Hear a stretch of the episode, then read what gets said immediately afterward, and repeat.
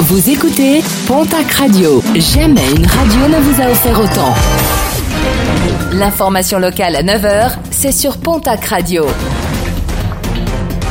Bonjour Jean-Marc Courage Sénac. Très belle matinée. Les autorités se veulent rassurantes après la découverte d'un cas de Covid-19 au sein du collège de l'Estelle Bétaram. Un élève scolarisé en classe de 5e, ses camarades de classe ainsi que son entourage font également l'objet de tests. En tout, 32 élèves et 11 enseignants ont été placés en quatorzaine. L'établissement fermera ses portes ce soir. À Tarnos, dans les Landes, l'ouverture de l'aire d'accueil des gens du voyage sera une nouvelle fois reportée.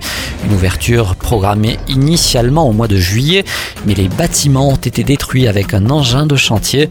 Des faits euh, commis en fin de semaine dernière et révélés hier par nos confrères du journal Sud-Ouest.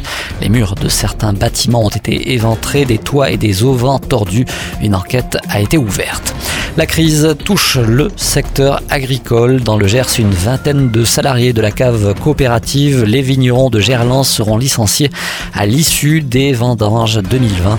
Près de 25 employés qui euh, s'occupaient d'entretenir les vignes des adhérents de la coopérative et de la cave elle-même.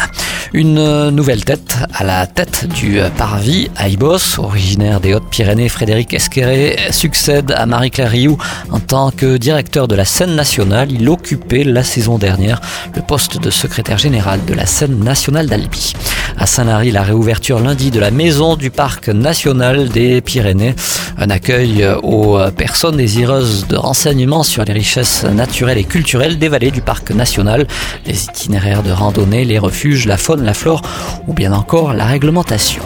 Et puis un mot de sport et de football avec une nouvelle recrue au POFC qui évoluera en Ligue 2 la saison prochaine.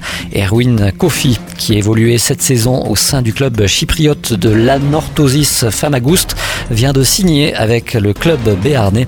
Le milieu de terrain polyvalent est la cinquième recrue annoncée du POFC.